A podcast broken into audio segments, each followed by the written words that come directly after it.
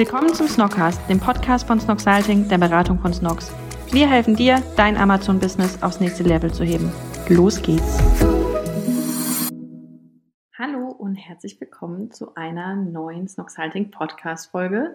Wir widmen uns heute wieder komplett dem Thema Amazon und zwar, wie schreibe ich denn gute Produkttexte? Und ich glaube, das ist das Thema, mit dem viele direkt anfangen oder was die erste große Hürde für viele Seller darstellt, weil sobald die Produkte dann mal da sind, ähm, die man verkaufen möchte, geht es daran, das Listing zu erstellen. Und genau darum soll es heute gehen. Wie schreibe ich denn gute Produkttexte? Auf was kommt es an? Was sollte ich unbedingt mhm. beachten? Und was sollte ich vielleicht irgendwie von Anfang an wissen und welche Fehler sollte ich gar nicht machen? Ganz zum Anfang muss man sich natürlich mal überlegen, okay, was gehört denn zu Produkttexten eigentlich dazu? Für was brauche ich alles Produkttexte? Und ich glaube, da würden jetzt ein paar Leute unterschiedliche Sachen wahrscheinlich beantworten, selbst wenn ich bei uns rumgehe, ähm, bei Snox, weil manche Sachen sind gar nicht so klar, dass es hier auch um Produkttexte geht. Zum Beispiel bei Bildern. Die können für mich auch dazu, einfach weil wir auch bei Snox, ähm, das beobachtet man auch bei ganz vielen anderen Amazon-Sellern, ähm, aber auch Produkttexte einfach auf den Bildern integrieren, weil wir gemerkt haben, dadurch geht die Conversion Rate einfach unglaublich nach oben. Darum soll es gleich gehen, aber erstmal, was sind Produkttexte auf Amazon? Wo kann ich die überall finden? Ganz klar, ähm, der Titel natürlich, dann die Bullet Points, ähm, das sieht man ja sofort, gerade in der Webversion ist es das, was man eigentlich, glaube ich, ähm, neben den Bildern sofort sieht. Dann, ich habe es gerade angesprochen, die Produkttexte auf den Bildern und zum Schluss noch den Upload-Content. Upload-Content heißt auch Enhanced Brand-Content. Ähm, den findet man, wenn man nach unten scrollt in den Listings. Sieht immer aus wie so eine kleine Mini-Webseite und ähm, dort kann man sein Produkt nochmal genauer vorstellen. Das zählt natürlich auf jeden Fall auch zu den Produkttexten dazu. Ich habe es gerade gesagt und deswegen fange ich damit auch an, weil ich glaube, viele würden die Bilder da nicht unbedingt mit ähm, dazu zählen. Aber für uns ist es unglaublich wichtig, was auf den Bildern draufsteht, damit wir die Conversion Rates steigern können. Bilder sollten 1000 mal 1000 Pixel groß sein, damit man reinzoomen kann. Das ist ganz unabhängig jetzt von dem Text, äh, der draufsteht. Und ähm, sie sollten, ähm, oder das, das Titelbild darauf sollten 80 Prozent bedeckt sein von dem Produkt selbst. Ähm, ansonsten ähm, kann man manchmal Artikel auch nicht hochladen oder Produkte werden teilweise, also ganz vereinzelt auch wieder offline genommen.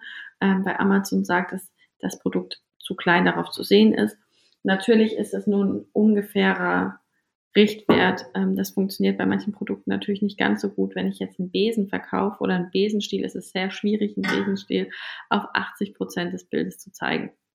Das aber mal komplett vorab, aber es gibt einfach so ein paar Bedingungen, die man außerhalb der Produkttexte beachten muss. Wenn es dann aber um die Produkttexte geht, dann sagen wir immer so blöd, wie es auch klingt, schreibt auf das Bild, was der Kunde sehen soll. Ihr selbst denkt euch jetzt, na, ist doch ganz klar, ähm, dass ich hier zeige, wie jemand die Socken anzieht ähm, und dass es super, dass es rutscht, dass sie da nicht mehr runterrutschen wegen dem Pad hinten drin. Ähm, das will ich damit zeigen.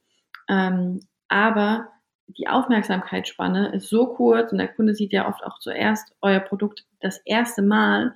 Deswegen ähm, schreibt das da drauf, schreibt drauf, hinten in unseren Socken ist ein Rutschpad drin, ähm, sodass die Socken nicht mehr verrutschen können, ähm, wenn ihr die Schuhe auszieht oder wenn ihr unten dran zieht. Ähm, da sind atmungsaktive Streifen drin. Wenn, ihr, wenn man das auf dem Bild sieht, dann schreibt es auch, auch drauf und ganz wichtig, schaut euch danach auch mal dann die Conversion Rate Veränderungen an. Am besten kommt natürlich immer ein bisschen auf den Traffic drauf an, was ein repräsentativer Zeitraum ist. Aber schaut euch mal zwei Wochen später die Conversion Rate an, wie sich die verändert hat. Und ähm, ich glaube, da äh, merkt fast jeder Seller einen Uplift, wenn er die Texte auch auf die Bilder draufschreibt. Dann ähm, nächstes Thema sind Bullet Points. Ähm, Bullet Points, auch super wichtig, ist ein bisschen, ähm, äh, ja, ist ein bisschen in der Relevanz vielleicht ähm, nach hinten gerückt, ähm, nachdem auch der A-Plus-Content in vielen Kategorien einfach mehr angezeigt wird oder prominenter. Aber zu den Bullet Points, auch hier ist zu sagen, ein Bullet Point sollte maximal 200 Zeichen lang sein, aber nutzt hier die Zeichen auch wirklich aus, also nicht nur irgendwie 20 Zeichen. Und das bedeutet insgesamt, es gibt fünf Bullet Points, ähm, sind 1000 Zeichen verfügbar und auch hier nutzt alle fünf Bullet Points. Was sollte man noch beachten? Am besten ist es, wenn man den Bullet Point vorne immer zusammenfasst. Sprich, ihr könnt euch das gerne mal anschauen bei den Snox Listings. Schreibt vorne an den Bullet Points eine kurze Zusammenfassung von eurem Bullet Point.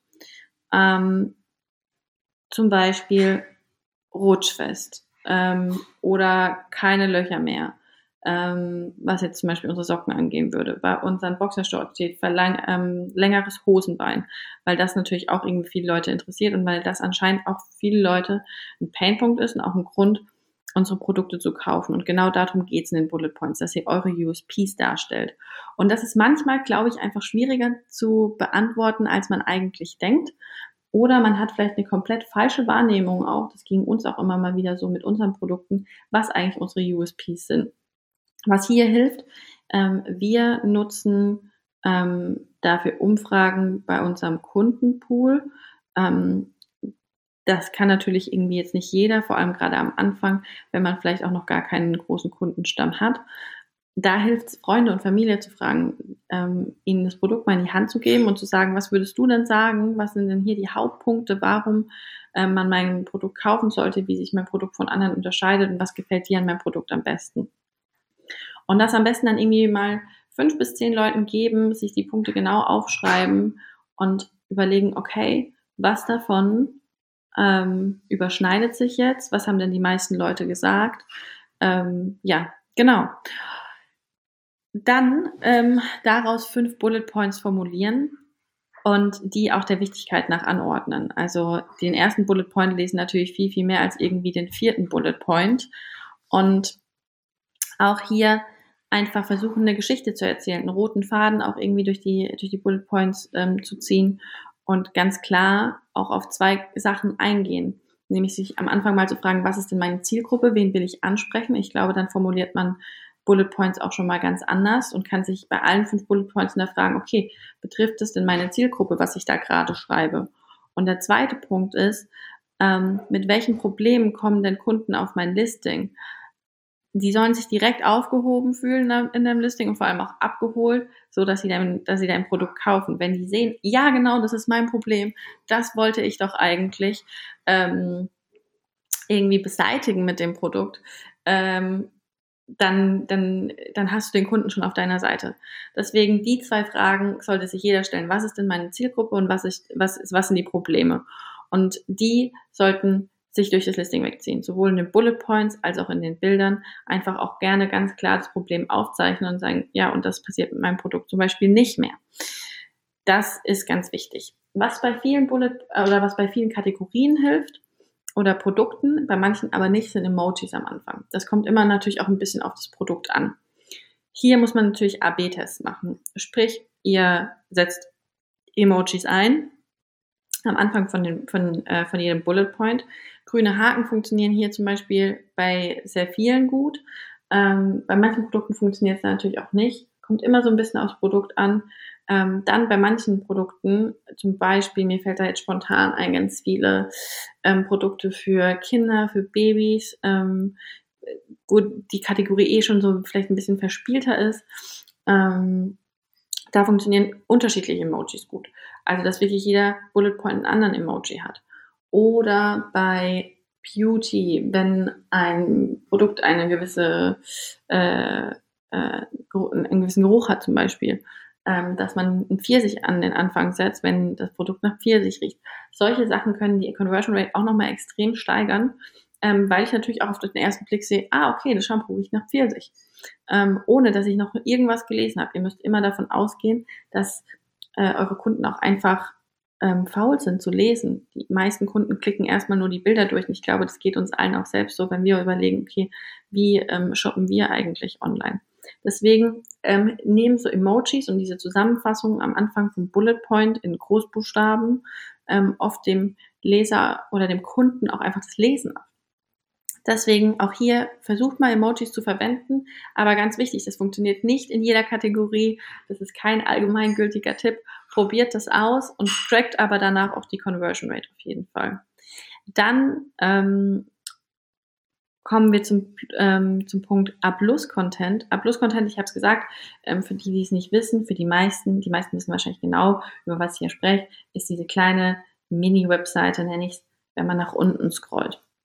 Und hier habt ihr einfach nochmal Platz, eure USPs, euer Produkt, aber auch eure, euer Unternehmen ähm, nochmal ganz im Detail aufzuzeigen.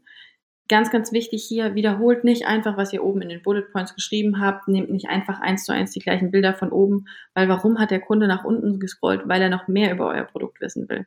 Der scrollt nicht nach unten, um einfach nochmal zu sehen, ah ja, das habe ich da oben schon mal gesehen. Wenn ich das jetzt zweimal sehe, wird es wohl stimmen. Sondern nutzt den Platz, ähm, geht ausführlicher auch nochmal auf Punkte ein. Es soll gar nicht heißen, dass ihr euch nicht wiederholen sollt von oben oder nicht nochmal Punkte von oben aufgreift, aber versucht einfach mehr darauf einzugehen und noch zusätzliche Informationen zu bieten. Super beliebt und was auch sehr, sehr gut funktioniert, auch zum Beispiel gerade bei uns, ist, wenn man auf, ähm, auf das Startup eingeht, auf das Unternehmen, das ihr seid, ähm, was euch ausmacht. Also, und das ist gleichzeitig auch sehr praktisch, wenn man viele Produkte zum Beispiel hat, dass man diesen A-Plus-Content, den Abschnitt, der über, unter, über euer Unternehmen geht, dass man den ähm, universell einsetzen kann für die anderen Listings auch. Und man sich damit so ein bisschen, ein Teil natürlich auch von der Content-Erstellung ähm, spart, man gleichzeitig aber auch einen Wiedererkennungseffekt hat. Und auch das ist ein Punkt, dieser Wiedererkennungseffekt, der, glaube ich, ganz, ganz wichtig ist. Über all diese, diese ähm, Bestandteile, die wir gerade gesprochen haben, da bei allen ist es, glaube ich, sehr wichtig, dass ihr die ähm, konsequent bei allen Listings durchzieht. Sprich, man geht auf ein Listing drauf und sieht genau, ah, okay, gleiche Struktur, die Emojis sind gleich, ähm, die Bilderanordnung ist gleich, um die Bilder ist zum Beispiel der gleiche Rahmen drum, ähm, der Titel ist in der, im gleichen Format auch irgendwie ähm, geschrieben. Dass, äh, dass, dass man direkt merkt, ah, okay, das, das muss dann wohl von eurem Unternehmen auch sein, das Listing. Das ist ein Punkt, der, glaube ich, alle Kategorien betrifft. Aber auch im A-Plus-Content macht es sehr, vor allem viel Sinn, wenn man einen Teil über das Unternehmen integriert, den man dann auch in anderen Listings wieder mit aufgreift. Ja, und ein wichtiger Punkt beim A-Plus-Content ist einfach noch, also der ist prinzipiell beim kompletten Listing natürlich wichtig, aber beim A-Plus-Content besonders, denkt immer Mobile First, weil 60 bis 70 Prozent der Sales werden einfach über das Smartphone generiert, also über die App oder den, den Web, äh, nicht den Web, den den iPhone Mobile Browser. Deswegen, wir sitzen den ganzen Tag am Laptop und wenn ihr den Content kreiert, sitzt ihr ja meistens auch am Laptop. Ähm, und dann hat man den Webbrowser offen und es sieht alles total toll aus. Geht das auch nochmal mobile durch, weil manche Template-Funktionen von Amazon, die sehen mobile nicht mehr so dolle aus, wie sie eigentlich im Web aussehen und das bringt euch aber gar nicht so viel. Ähm, viele Bugs, ich nenne es jetzt mal Bugs, wurden ähm, wurden da schon behoben in den letzten, ja, in den letzten Jahren. Aber es gibt manche Sachen, die einfach immer noch nicht ganz so gut funktionieren, ähm, mobile, wie sie das eigentlich im Web tun. Dazu gehört zum Beispiel so dieses Tabellen-Template. Ähm, das wird schon viel besser, aber sieht immer noch nicht ähm, super aus, ist natürlich auch super individuell, ähm, wie ihr die Templates äh, einsetzt. Deswegen schaut euch da immer nochmal ähm, Mobile an. Das ist auch ganz easy, wenn ihr den erstellt habt, dann könnt ihr oben in der Vorschau auch zwischen Mobile und Web hin und her klicken und seht dann auch genau beide Versionen. Abschließend ist noch zu sagen, neben all den Tipps, die gerade eben kamen, zu den ganzen einzelnen Bestandteilen, jede Kategorie hat die sogenannten Amazon Style Guides. Und dort steht nochmal genau drin, wie die Bilder aufgebaut sein müssen, wie die Bullet Points aufgebaut sein sollten, was erwähnt sein darf, was er nicht erwähnt sein darf. Man muss es nicht alles eins zu eins einhalten. Dort steht zum Beispiel auch drin, dass 80 Prozent, das was ich am Anfang ähm, vom Podcast erwähnt habe, dass 80 Prozent äh, des Bildes, ähm, des ersten Produktbildes mit dem Produkt bedeckt sein sollten.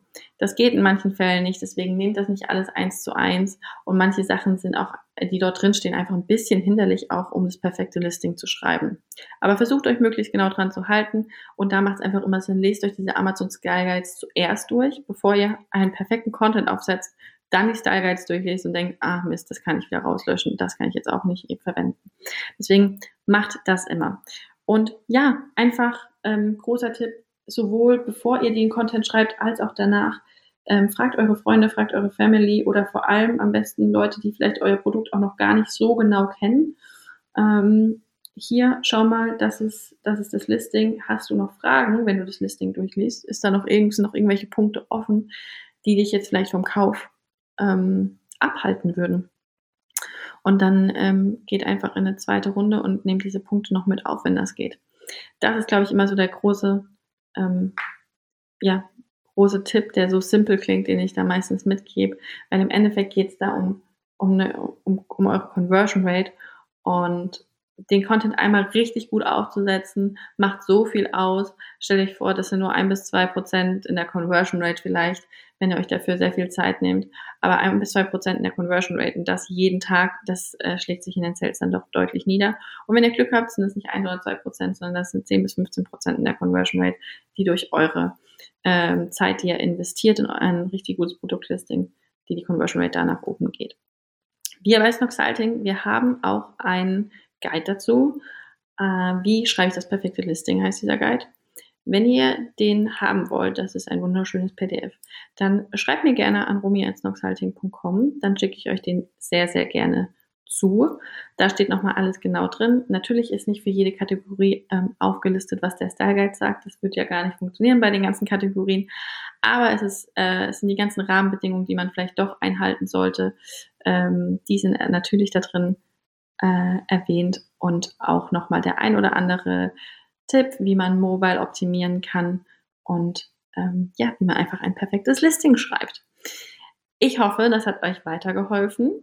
Ähm, in der nächsten Folge, sprich nächsten Sonntag, soll es um Listing-Optimierungen gehen. Also wenn ihr das Listing dann mal erstellt habt, wie kann ich mein Listing denn eigentlich noch weiter optimieren? Wie verfahren wir zum Beispiel bei Snox, aber auch bei unseren Snox-Salting-Kunden mit AB-Tests. Was genau testen wir? Wie genau testen wir? In welchen Zeitabständen? Wie planen wir Tests? Was steht bei uns ganz oben bei Listing-Optimierung? Also was testen wir immer am Anfang, weil wir, weil wir denken, okay, das könnte den größten Impact haben. Um all die Sachen soll es nächste Woche in der, in der Podcast-Folge gehen. Ich würde mich freuen, wenn ihr wieder zuhört. Genau, bei Fragen schreibt immer an rumi.snoxhalting.com. Ich freue mich von euch zu hören. Und wenn ihr das heute hört, dann wünsche ich, also heute an dem Tag, an dem diese Podcast-Folge online kommt, dann wünsche ich euch einen wunderschönen ersten Advent und eine schöne Weihnachtszeit, wenn ihr es ein bisschen später hört. Und wenn ihr die Podcast-Folge noch viel, viel später hört, dann wünsche ich euch einfach einen schönen Tag.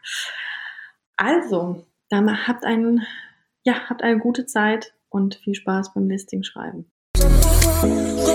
Zum Schluss noch eine kleine Bitte an dich. Wenn dir dieser Podcast gefallen hat, schreib uns doch einfach eine Bewertung. Da würden wir uns super freuen. Alle Links dazu findest du in den Show Notes. Bis zur nächsten Folge und vielen Dank fürs Zuhören.